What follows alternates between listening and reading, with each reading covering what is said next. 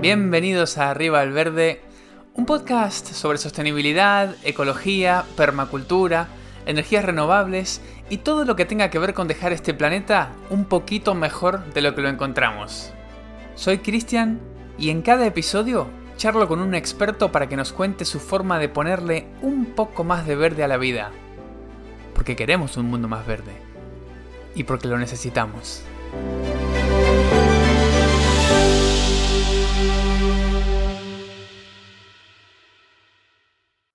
Hoy tenemos nada menos que a el señor Jorge Rulli. Jorge, muy bienvenido a este podcast. Muchísimas gracias por, bueno, por darnos la oportunidad de entrevistarte, por tu tiempo. ¿Cómo estás?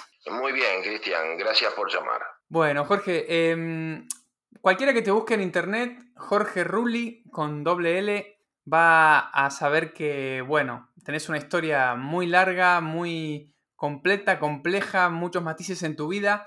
Hoy vamos a hablar de soberanía alimentaria, entonces me gustaría empezar preguntándote de qué manera te llegaste a convertir en un referente en soberanía alimentaria que, sobre todo en Argentina, ¿no? Sí, mira, primero te aclaro, eh, yo soy Jorge Eduardo, Jorge Eduardo Rulli. Es importante porque hay otra persona que se llama igual, trabaja en teatro y bueno, y a veces nos hemos complicado la vida mutuamente, ¿no? Este, además, este, bueno, como Jorge E. Rulli, este, estoy muy vinculado a la página de Trinchera o al grupo de reflexión rural, que son páginas que todavía existen. ¿Cómo llegué al concepto de soberanía alimentaria y fundamentalmente porque yo trabajaba dentro del Estado en áreas de alentando la biodiversidad. De ahí pasé a la lucha contra los transgénicos y me atrajo mucho las situaciones de hambre y asalto de supermercados que se dieron en la Argentina reiteradamente a partir de los años 90. Y entonces yo pensé en que había que darle una respuesta a esto de una manera que le permitiera a la gente una cierta autonomía, o sea, construir mecanismos de autoabastecimiento. Esto me, me, gustó mucho, digamos, demostré que tenía una vocación para esto, armé un equipo muy capaz, bastante grande, y trabajamos en algunos ministerios y también trabajamos de manera aislada como grupos como grupo ecologista trabajamos en esto, ¿no? Armando, armando huertas en el fondo de las casas o en las terrazas o en balcones, en macetas, bueno, de cualquier manera, ¿no? Y rediseñando terrenos más amplios para la pluralidad de cultivos y no, no para el monocultivo, ¿eh? que es, es la tendencia general a que lleva esta sociedad capitalista, ¿no? de ahí a la, soberanía política, bueno, era un paso, era nada más que yo soy un hombre siempre muy preocupado por, por el pensamiento político y por el pensamiento filosófico, de manera que fue natural que llegara al concepto de soberanía política, ¿no? Eh, concretamente a partir de la lucha, de nuestra lucha contra los agronegocios. Justamente los zapatistas dicen que el capitalismo es un sistema que se reinventa constantemente y que es como la, como la hidra, ellos le, llaman la hidra capitalista, ¿no? que es una, una figura mitológica del pensamiento helénico. ¿no? Y la hidra era un animal con forma de perro, pero con muchas cabezas y con cuellos muy largos, como si fueran víboras, serpientes, ¿no? Y cada, cada cuello tenía una cabeza. Entonces, para ellos la quinta cabeza de la hidra es el agronegocio. Lo vinculan directamente a la pérdida de soberanía, eh, de soberanía política y a la ingesta por parte de los pueblos de comida chatarra. Esto es muy interesante, ¿no? Como, como en otros pueblos distantes de la Argentina uno encuentra la misma experiencia, el mismo concepto que en la Argentina en cambio está muy ausente. Nosotros esta pelea la hemos dado muy solos, ¿no? En la Argentina, este, a partir del copamiento del peronismo y de su degradación ideológica por parte de los actuales mandantes o supuestos peronistas, eh, se, se, puso mucho como te mucha distancia de la cuestión ecológica, ¿no? hubo un enorme rechazo por la Carta Ambiental de Perón del año 1972 y el peronismo, como otros movimientos nacionalistas de América Latina, el peronismo que era comunitario, que hablaba siempre de la comunidad organizada, se hizo desarrollista. En un sentido marciano o marxista del siglo XX, pero que ya es obsoleto, ¿viste? Uno puede entender que Marx creyera que, que los recursos de la Tierra eran infinitos, pero ahora se sabe que no, y que es muy importante para que la población no se enferme vivir en un ecosistema equilibrado y diverso. Bueno, pero parece que muchos dirigentes políticos de esto no tienen la menor idea y tampoco les interesa, ¿no? Por eso, en realidad, hemos tenido que luchar mucho para, para instalar el concepto de soberanía política, perdón, soberanía alimentaria, y no, no hemos conseguido grandes, grandes éxitos. Realmente la, este, está bien que la vida política en la Argentina está muy, muy devaluada, ¿no? Pero de todas maneras no ha aprendido en la dirigencia de los diversos partidos la idea de soberanía alimentaria. Jorge, antes de continuar, te quería preguntar, ¿cuál es tu definición? No sé si hay una definición universal o vos tenés una en particular, pero como para que la gente, bueno, por un lado, probablemente haya gente que nos esté escuchando que al no ser argentina ignoren un poco la, realidad particular de la Argentina, pero sí que seguramente podrán dibujar paralelismos con sus países o con otros países que conocen. Pero, ¿qué es la soberanía alimentaria? ¿Cómo la definís vos a la soberanía alimentaria? Y mira, para mí la soberanía alimentaria es la capacidad de un país de alimentar de manera sana este, y sustentable a su propio pueblo. Pero en realidad, este, para que un país haga esto, tiene que tener convicciones y sentimientos que no son muy frecuentes. Por ejemplo, hay que valorar el alimento. Si yo te digo alimento sano y sustentable, bueno, hay conceptos que en general la modernidad y los sentimientos de modernidad han, han ocultado, han desinteresado. El común de los políticos no, no entiende de esto, ¿no? Pero además tiene que haber una preocupación y un amor por la selección de semillas, desde la planta, cómo se elige una planta, cómo se selecciona semilla. Bueno, todo esto en la Argentina está realmente bastante ausente. Eh, tiene que haber preocupaciones por la biodiversidad, porque la biodiversidad es la garantía de, producir alimentos sanos, porque no se hace necesario usar plagicidas, comprende, pero bueno, la idea de biodiversidad es otro concepto que cuesta enraizar en el común de la vida política, ¿no? ¿Cómo es eso que la biodiversidad te permite no utilizar pesticidas, plaguicidas, etcétera? Comentarnos un poquito cuál es la relación. Claro, porque le das, le das al mundo de los insectos, le das variadas oportunidades para que coman porque si, si, vos solamente dejás el alimento, tu cultivo, y a los insectos no le das alternativa, o se mueren de hambre o comen la misma verdura que a vos te, interesa. ¿Comprendes? Cuando vos le das todo tipo de plantas, bueno, el insecto elige, generalmente elige otras, o por lo menos un, algo que solemos hacer es cercar los bancales de huerta con, plantas que suelen rechazar al insecto, para que el insecto no pase por arriba de una línea que puede ser de, cebolla de verdeo, de ajo, de, o que puede ser de romero, o que puede ser de, lavanda. Pero digamos, este, tratar de, de cercar con plantas que rechacen insectos, eh, rodear y cercar la huerta para protegerla, en vez de usar agrotóxicos que se vuelven contra uno mismo, porque usas venenos y luego te los comes. Entonces, es muy tonto esto. Es preferible hacer cultivar un poco más de lo necesario y compartirlo con, con la vida natural de la huerta, ¿no? o del huerto.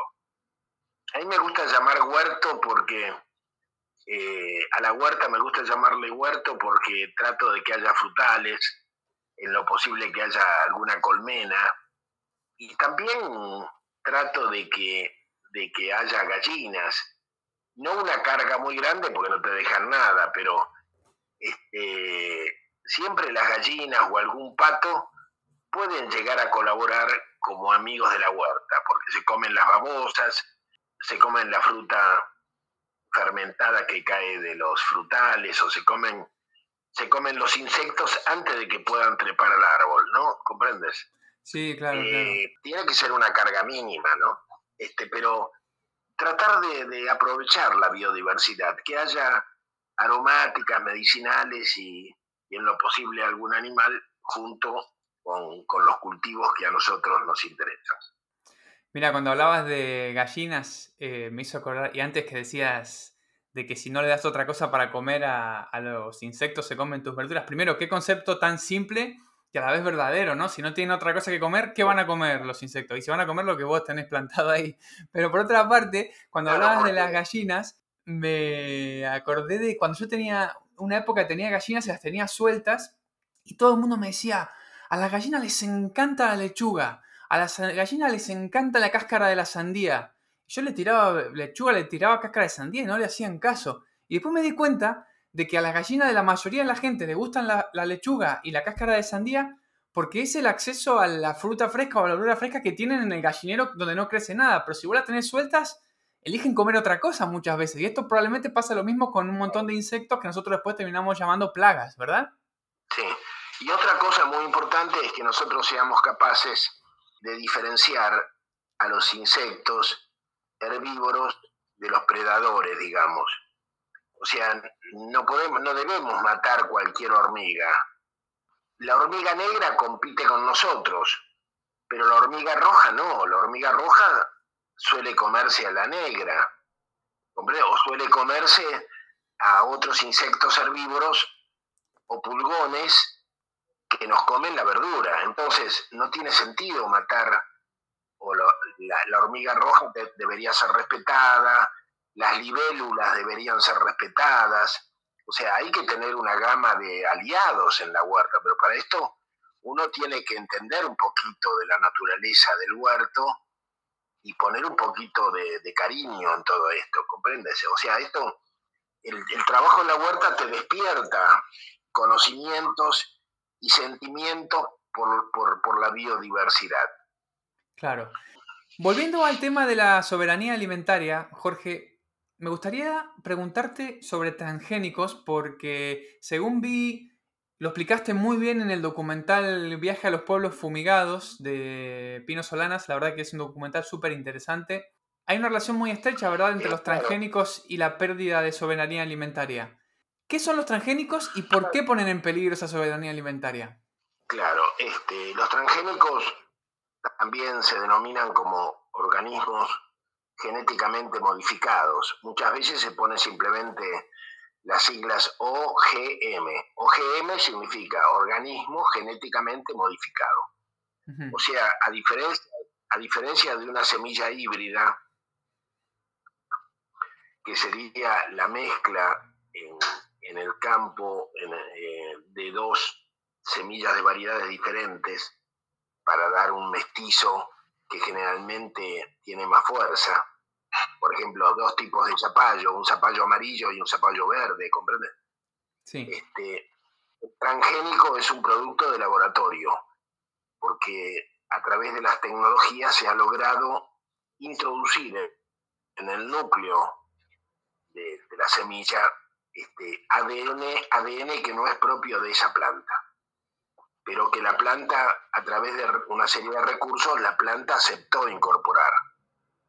Entonces, por ejemplo, a la soja transgénica se le logró incorporar genes de una plantita de balcón que se llama la petunia. Eh, naturalmente, naturalmente, de casualidad, tenía, tenía una capacidad de resistir el glifosato. Entonces, cuando incorporaron esta facultad de la petunia a la soja, lo que salió es una soja que resiste al herbicida glifosato, del cual tenía la, patente Monsanto. gran negocio, ¿comprendes?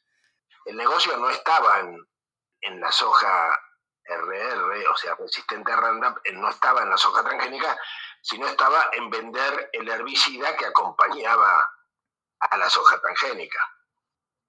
O sea, generalmente los transgénicos son semillas adaptadas a diferentes agroquímicos. siempre son resistencias a plagas, hay un maíz este, resistente a un gusano del que, le come el cogollo al, al, choclo. El transgénico no es para elevar la calidad de, del producto, del fruto, sino es para, para permitir el uso de ciertos agrotóxicos, o sea, darle resistencia para ciertos venenos que afectan a las demás plantas y no al transgénico. Con el transgénico y el herbicida lo que se evita es la competencia de la maleza con la planta que uno se propone, que puede ser el tabaco, o puede ser el, algodón, o puede ser la soja o el maíz. O sea, echas el herbicida, mueren todas las malezas, pero no la plántula de, de soja que logra salir a la luz eh, sin competencia. Cuando el suelo se repone y las malezas logran reponerse también, entonces se le da un segundo baño de glifosato y ya después se confía en que la propia sombra de la soja permita que, la maleza no prospere. Por supuesto que es correcto hablar del desierto verde de la soja, porque tenés millones de hectáreas donde no hay nada, nada más que soja. ¿Qué pasaría si esa semilla transgénica uno la planta y no aplica ese pesticida?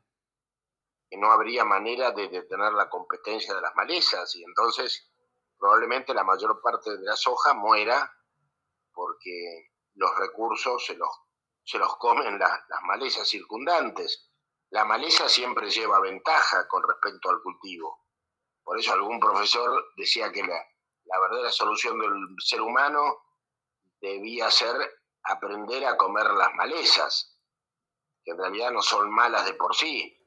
Este, lo que pasa es que nosotros comemos las plantas más débiles en vez de comer las plantas más fuertes. Bueno, en realidad por eso nos comemos a los herbívoros. La cadena natural es que el vacuno coma la maleza de la pradera y nosotros nos comamos al vacuno y que además comamos cereal, eh, por ejemplo, maíz. Ahora en los corrales de engorde, contra natura le dan el maíz a la vaca. Y a la vaca, realmente la vaca está acostumbrada, es un herbívoro, tendría que comer hierbas, ¿no? Claro. Pero bueno, una cosa que yo te había dicho, me parece importante recuperarla, es que la mayor cantidad de los transgénicos habidos en el mundo son concretamente para poder incorporarle un agrotóxico a la semilla. O sea, es para hacer negocios, no es para aumentar la calidad del cultivo, la calidad palatable o la calidad alimentaria. No, no, es para hacer negocios, para que los laboratorios hagan negocios. ¿Comprendes? Además, por otra parte, se patentan esas semillas, ¿verdad? Entonces después, ¿en qué problema se puede haber metido un agricultor si quiere, por ejemplo, plantar una semilla que recogió el año pasado? O sea, ¿en qué manera está el agricultor atado a esta empresa? Bueno, totalmente. Generalmente en los Estados Unidos la política de Monsanto, de Monsanto ha sido muy dura al respecto. Eh, tienen, los agricultores tienen que firmar contratos muy lesivos, muy, que los comprometen mucho. Y la empresa se da el derecho este, se da derecho a revisar las plantas, a sacar muestras. Y ha habido muchos juicios este, en los Estados Unidos y muchos, muchos farmers han tenido gravísimos problemas con Monsanto, a veces eh, sin, sin, haber hecho nada de mala fe, simplemente que se le, se le contaminaron los cultivos con los del vecino ellos tenían una soja convencional, el vecino tenía una soja RR, o tenía el ellos tenían un maíz convencional, el vecino tenía un maíz BT, el maíz eh, tiene una polinización muy extensa, se le contaminó el maíz, Monsanto entró en su campo, sacó muestras, demostró que tenía maíz BT y le hizo un juicio. Y el hombre no tenía ninguna culpa, ¿comprendes? Ha habido situaciones muy, pero muy injustas debido a esto de las patentes, de las semillas. Este, increíble. Y Jorge, una pregunta. Toda esta producción que hay de soja, en este caso transgénica, ¿a dónde va exactamente? ¿Va a que se lo coman humanos o a que se lo coman animales? No, no, no. No, aclaremos. La soja no es alimento humano, nunca lo fue. En la historia del mundo no lo fue. Porque la soja tiene a ver, la soja es una planta, es bastante venenosa, ¿comprendes? Hay que desactivarle una serie de elementos. Por eso los asiáticos acostumbraban fermentarla largamente. A veces para hacer el tofu demoraban seis meses, porque había que desactivarle una serie de elementos que son muy nocivos y que nosotros a veces cuando comemos soja, como algunos vegetarianos, este, no respetamos esas normas y, lo que hacemos es una ingesta brutal, porque la soja tiene venenos naturales y tiene, tiene inhibidores del calcio y del zinc, produce osteoporosis por eso, porque tiene inhibidores del calcio y del zinc que los huesos necesitan.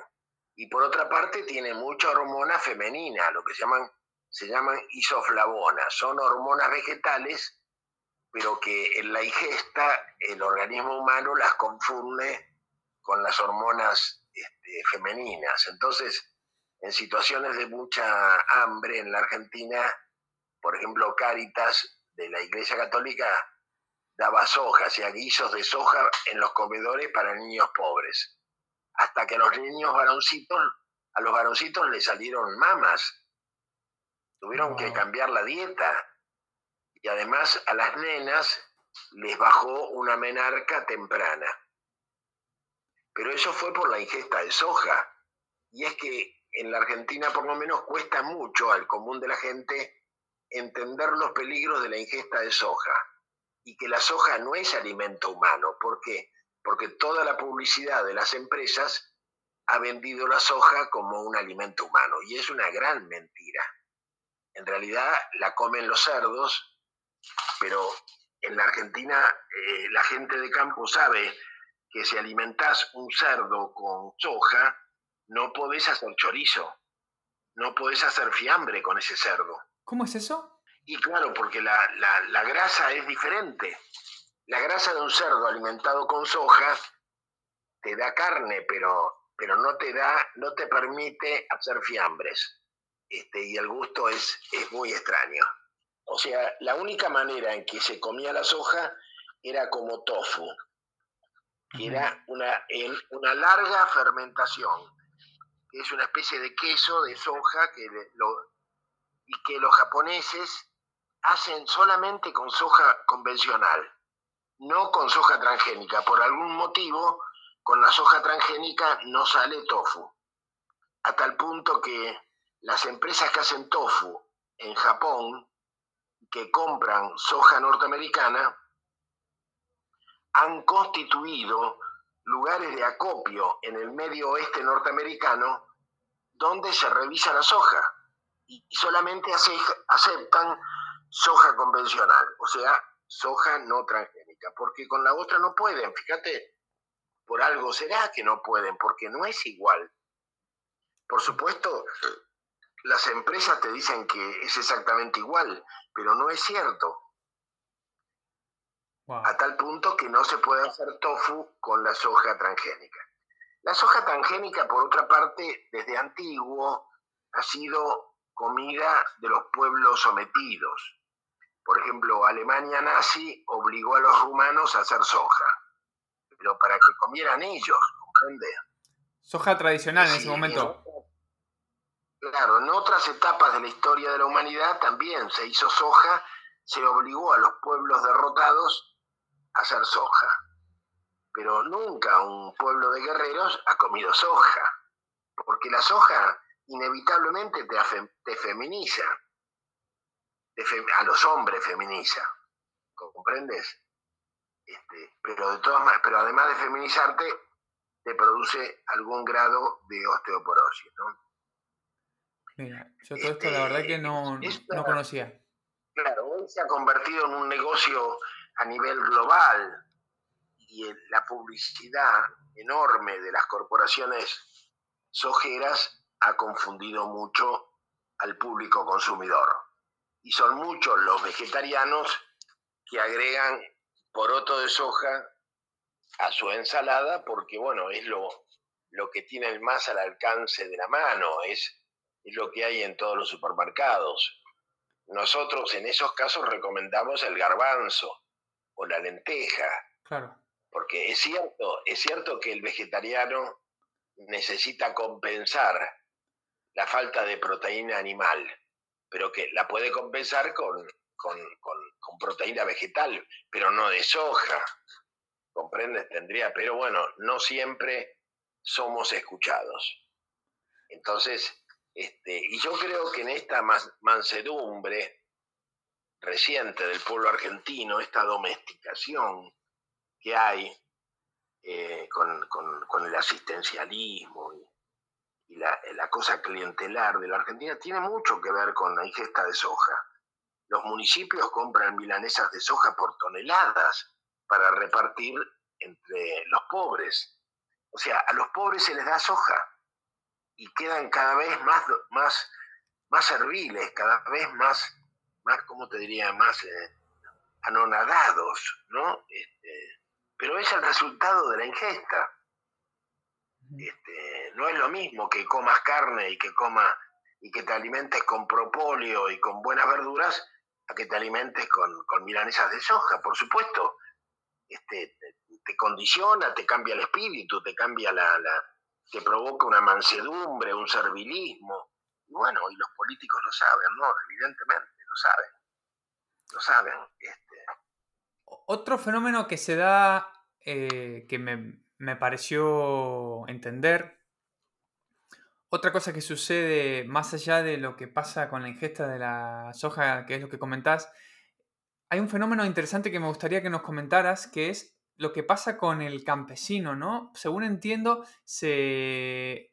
la gente que su familia toda la vida había tenido un campo y lo había dedicado, bueno, se había dedicado a la agricultura, ahora muchas veces arrienda ese campo a una gran empresa que consolida muchos campos y planta soja en, como decías, ¿no? Miles y miles y miles de hectáreas Em, y lo que escuché por ahí, que te quiero preguntar si, si sabes o no, si es verdad, que luego cuando los devuelven, esos campos los devuelven en muchas peores condiciones. Y si esto es así, yo te quería preguntar, si alguien dice, ya está, no quiero más participar de este modelo, ahora quiero volver a, lo otro, quiero salirme de los agrotóxicos, ¿cuánto tarda una tierra que ha estado muy degradada por una agricultura muy industrializada en recuperarse y recuperar una fertilidad previa a todo esto o no se recupera nunca? O sea, y si se puede hacerlo, ¿cómo se hace y cuánto tarda?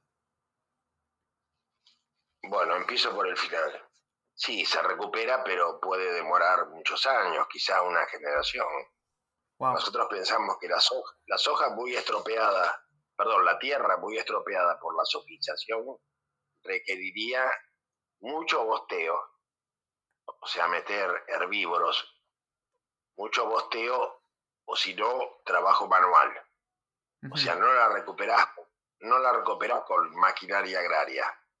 La recuperás con bosteo animal o con trabajo con la laya, con, con, usando composta. Bueno, el, trabajo orgánico puede recuperar en 3, 4 años una tierra empobrecida, pero este, estamos hablando de una escala en que el trabajo manual es imposible. Claro. En Argentina estamos hablando de 32, 33 millones de hectáreas que están dañadas por la soja, ¿no? Entonces habría que pensar en políticas de remediación, lo que se llama remediación de suelos, pero en la Argentina este concepto está ausente en la cabeza de los, los dirigentes políticos. ¿no?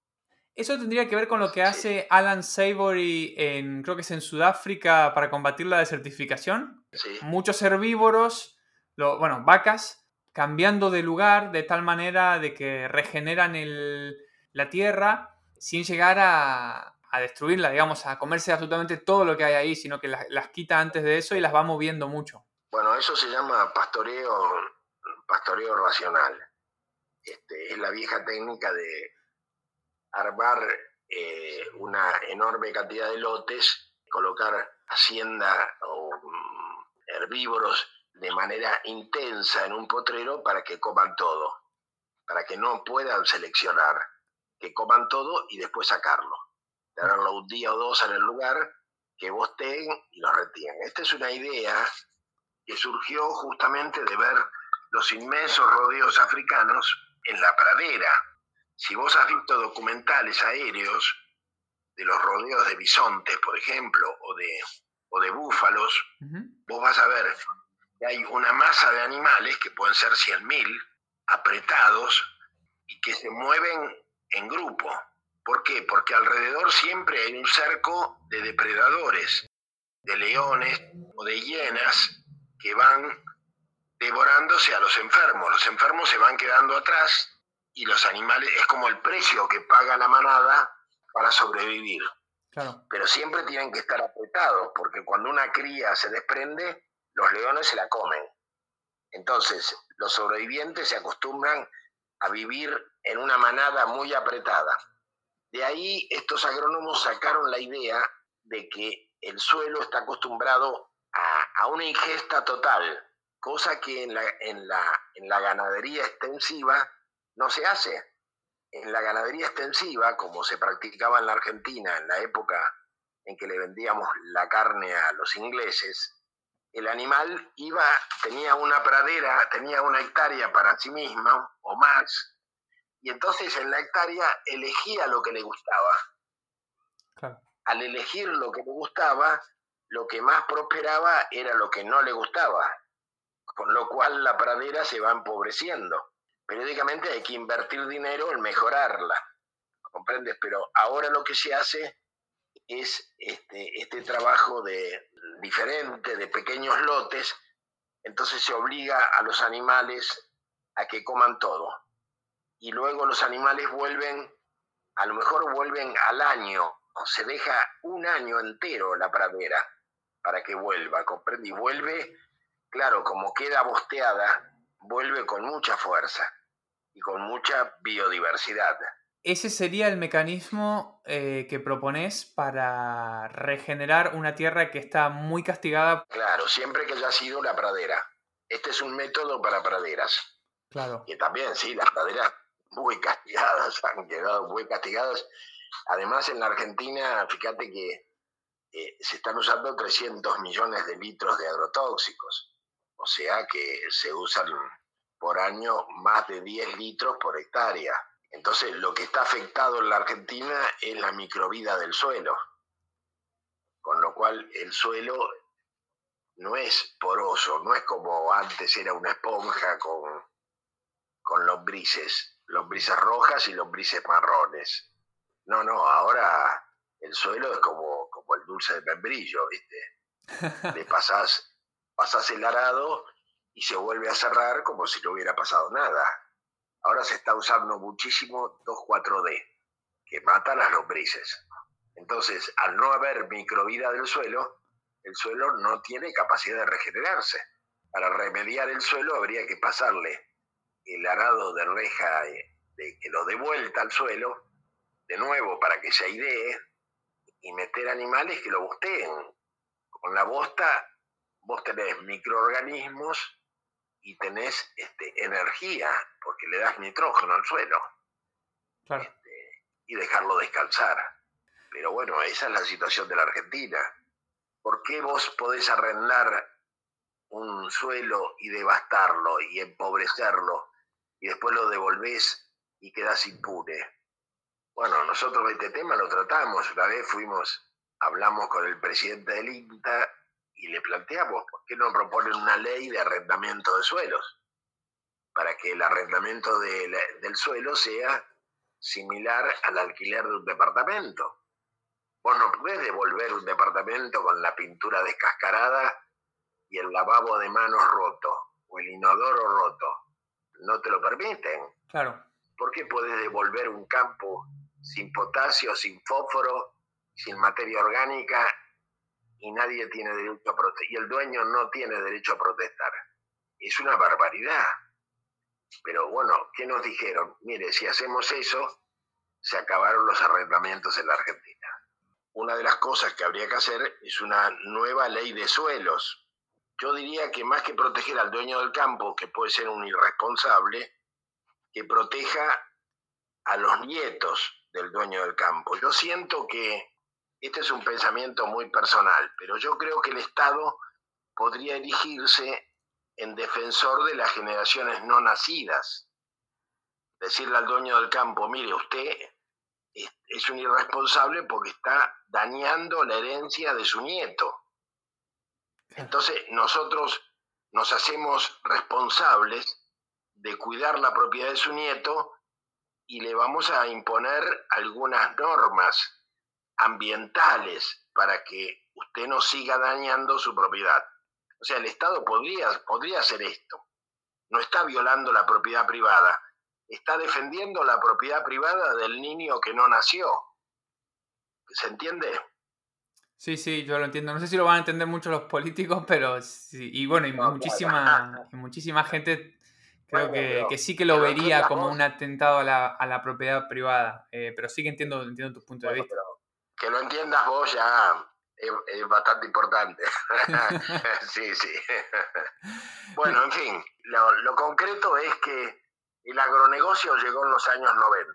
Este, en realidad empezó con, la democracia. Eh, se dice que el programa agrario del, del UDER en el año 83 llegó por teletipo desde las oficinas de Monsanto. Para eh, quien no sepa de qué estás hablando, ¿quién es Luder? ¿O era Luder? Luder, era el candidato peronista. El candidato que ganó fue Alfonsín. Claro. Yo no tengo información, pero es muy probable, es muy probable que al búnker de Alfonsín también el programa agrario haya llegado desde las oficinas de Monsanto. Porque la Argentina, a partir de la democracia, y debido a que Europa se queda sin, debido al fenómeno del niño, los cardúmenes de anchoita no llegan a Europa y se queda sin harina de pescado.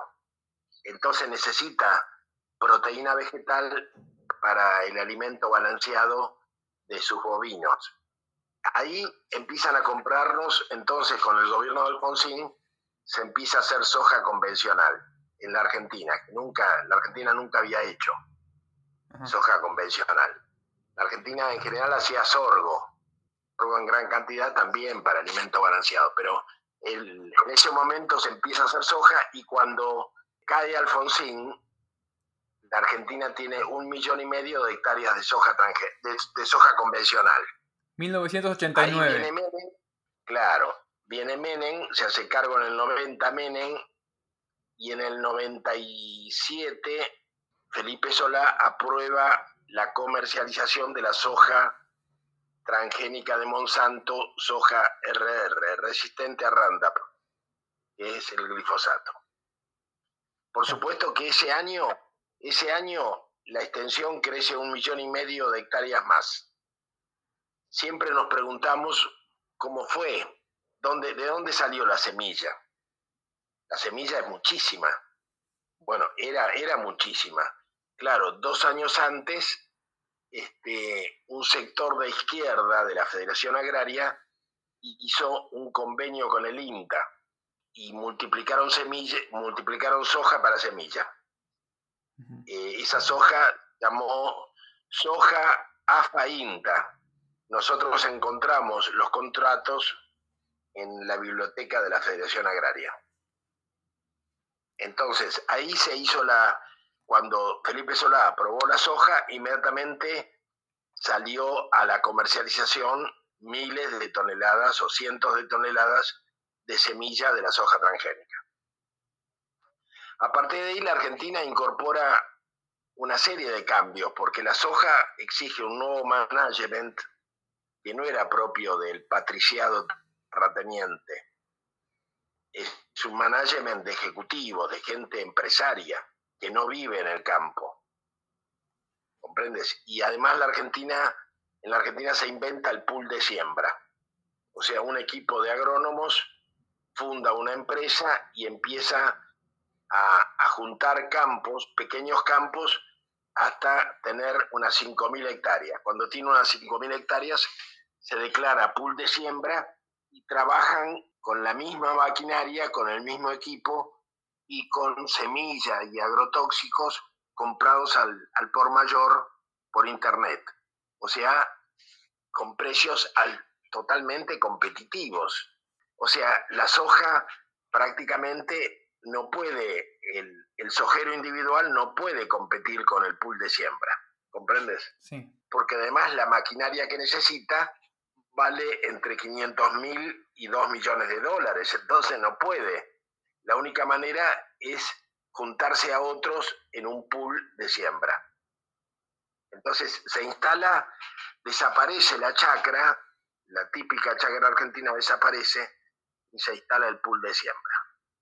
Y gradualmente va desapareciendo la vieja oligarquía vacuna con apellidos vascos de origen, de origen patricio, como los Pereira Iraola, los Nazaran Chorena, los Bullrich, todos ellos desaparecen y se va imponiendo una nueva clase plutocrática que ya no son patrones terratenientes, sino que son empresarios transnacionales ligados a los exportadores y a, los, y a las corporaciones.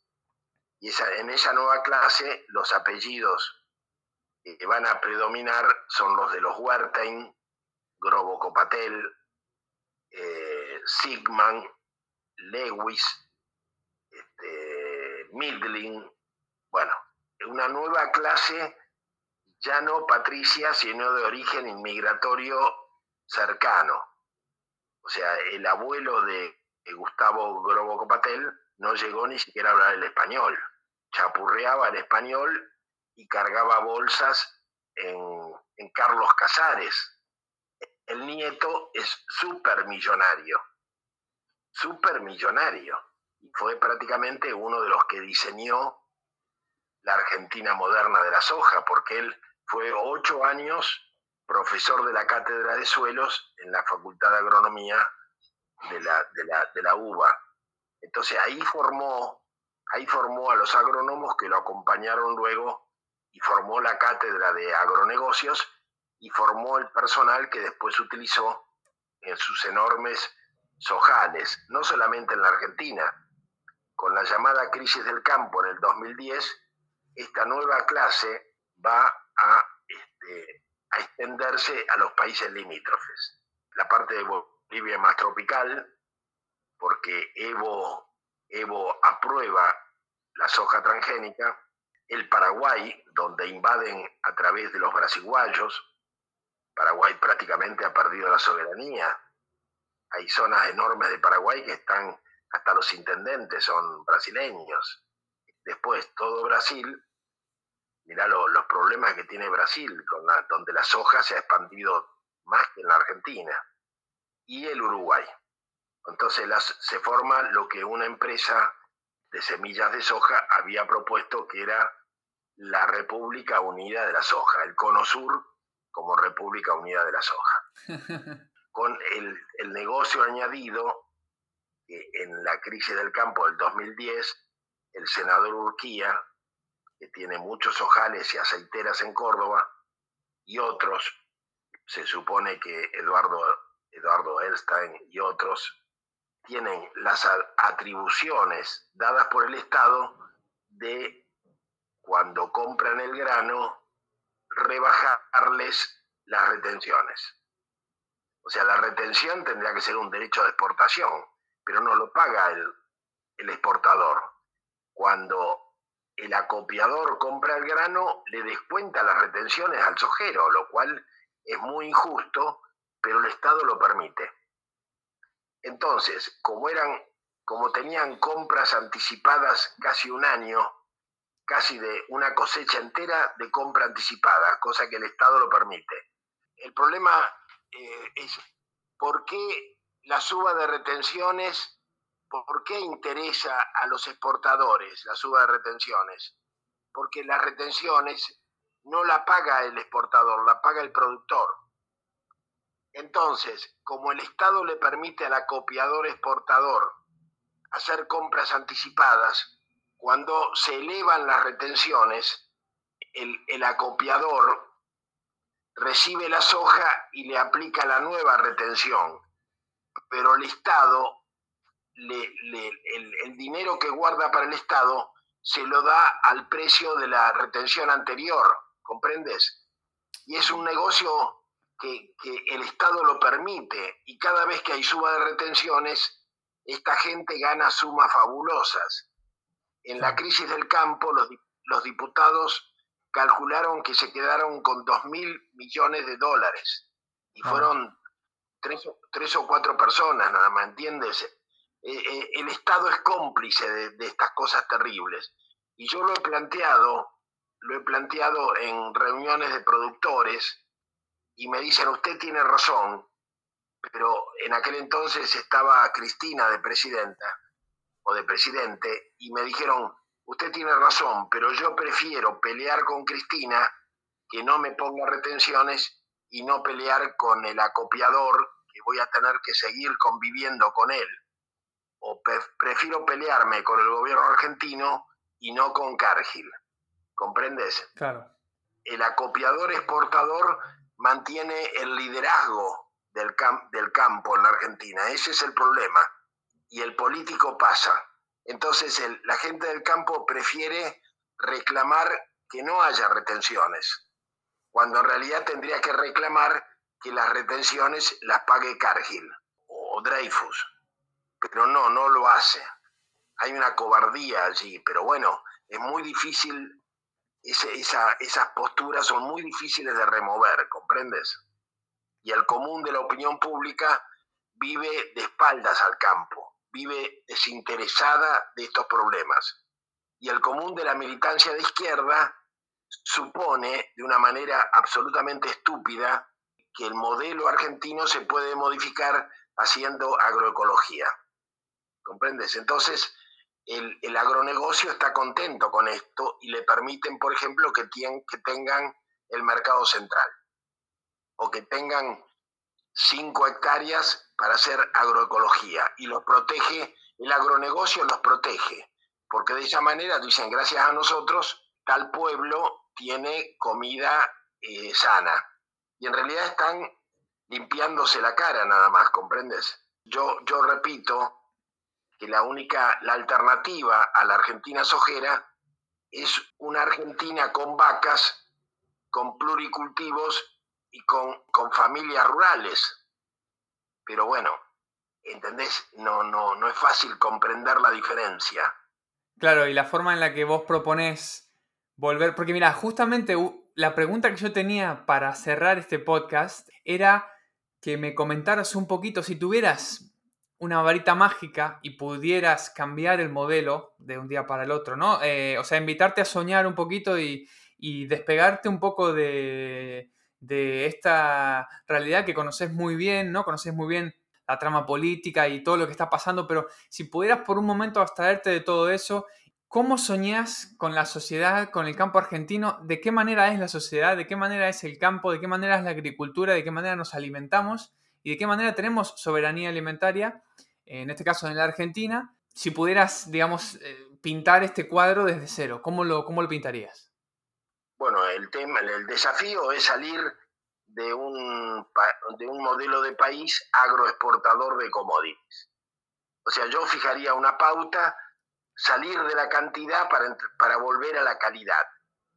En vez de lo que hizo Cristina, que prácticamente, y Néstor, prácticamente cerraron las exportaciones de la cuota, la cuota de carne a Europa. La cuota, este, la Argentina, Europa tiene una cuota de carne de la mejor calidad en vez de alentarla, la cerraron. O sea, la Argentina tiende a relacionarse con China y no con Europa. Ahora, cuando vos medís este, cuánto vale un kilo de carne argentina en Europa y medís cuánto vale un kilo de los mejores automóviles de alta gama, y te das cuenta que la carne argentina vale más que un kilo de automóvil. O sea, no es, que, no es cuestión de avergonzarse de que producimos carne, porque estamos produciendo la mejor carne del mundo. Va, ahora no, antes, comprende. Entonces, elijamos la calidad, volvamos a producir carne y tengamos una política de semillas que nos permita volver al mejor trigo del mundo, el mejor maíz, el mejor girasol, etcétera, etcétera. Este, eso por una parte desde el Estado. Propiciar la reinstalación de familias rurales en el campo y la recuperación de la vida rural, remediar los espacios contaminados, reforestar los bosques y el monte nativo que se perdió por la sojización, recuperar todo eso, facilitar la vida de los campesinos, en vez de complicarles la vida, facilitarles, limitar los impuestos a la gente que pretende vivir en el campo. Y de alguna manera yo diría de premiar a los que practiquen normas de biodiversidad, los que planten árboles, los que tengan policultivos, que sean favorecidos por el Estado. Este, bueno, es una política lenta, pero lo que habría que hacer es cambiar esta ideología que da por supuesto que la gente vive en la ciudad. O sea que nosotros le llamamos una modernidad tardía, porque realmente llegaron a la modernidad cuando la mejor calidad de vida se obtiene hoy yéndose al campo, incluso en Europa, a las viejas aldeas, este, bueno, aquí es todo lo contrario. Aquí ahora, ahora, gracias a la pandemia, muchísima gente se está yendo, a tal punto que a 100 y 120 kilómetros de Buenos Aires, en los pueblos no encontrás una casa para alquilar. En Lobos no encontrás un alquiler en Lobos. En, Navarro tampoco. ¿Comprendes por qué? Porque por lo menos los hijos del pueblo han regresado. Gracias a, a las autopistas, mucha gente de buen nivel económico considera que prefiere tener sus hijos y su familia en las casas quintas a 60 kilómetros de Buenos Aires y viajar ellos por las autopistas a las oficinas, pero viven fuera de la ciudad. Bueno, pero el interior sigue despoblado. Hay provincias enteras despobladas que eso hay que modificarlo y además con la idea de producir que está ausente en la Argentina. Nadie produce nada. Todo el mundo piensa en cómo vivir de planes, de subsidios, de cooperativas truchas, la idea de producción desapareció. Nadie produce nada. Y entonces es la cosa piquetera lumpen, de una izquierda lumpen que vive, vive del Estado, el Estado botín. Y bueno, y gracias a Dios, la gente en los barrios, en los conurbanos, vuelve a tener un lechón de traspatio, vuelve a tener huerta, todo el mundo preocupado de conseguir plantines, el común tiene dos o tres gallinas para que le den algunos huevos. Esto está volviendo desde abajo, pero no se ve todavía, las alternativas siguen siendo el Frente de Todos o Cambiemos, que tienen las mismas, exactamente las mismas políticas. O sea, las próximas elecciones van a ser, van a producir lo mismo que las anteriores, porque no hay un candidato nuevo. ¿Comprendes? Pero bueno. Sí, entiendo, entiendo.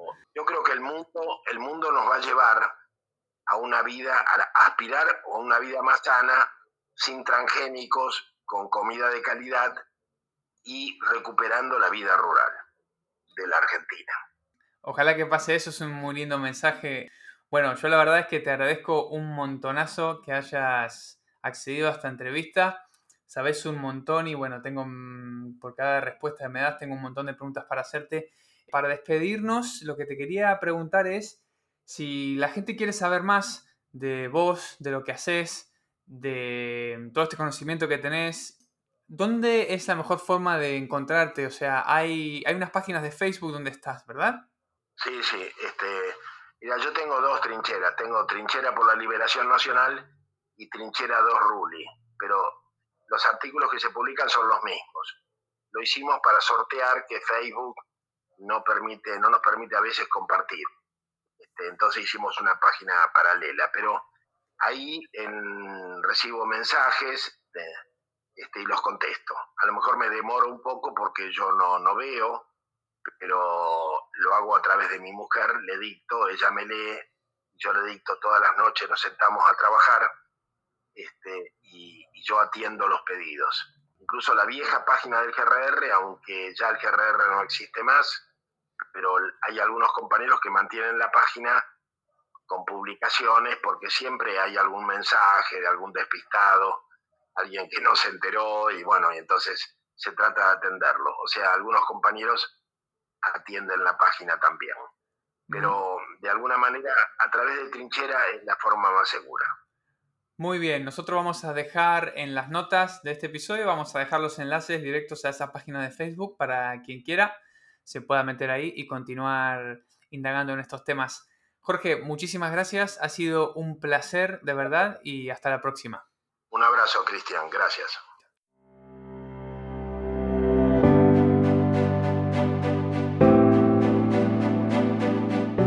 Espero que te haya gustado este episodio de Arriba al Verde. Si es así, te invito a que dejes una valoración en la plataforma de la que te lo hayas descargado. Esto me ayuda a que más gente descubra el podcast y también su mensaje.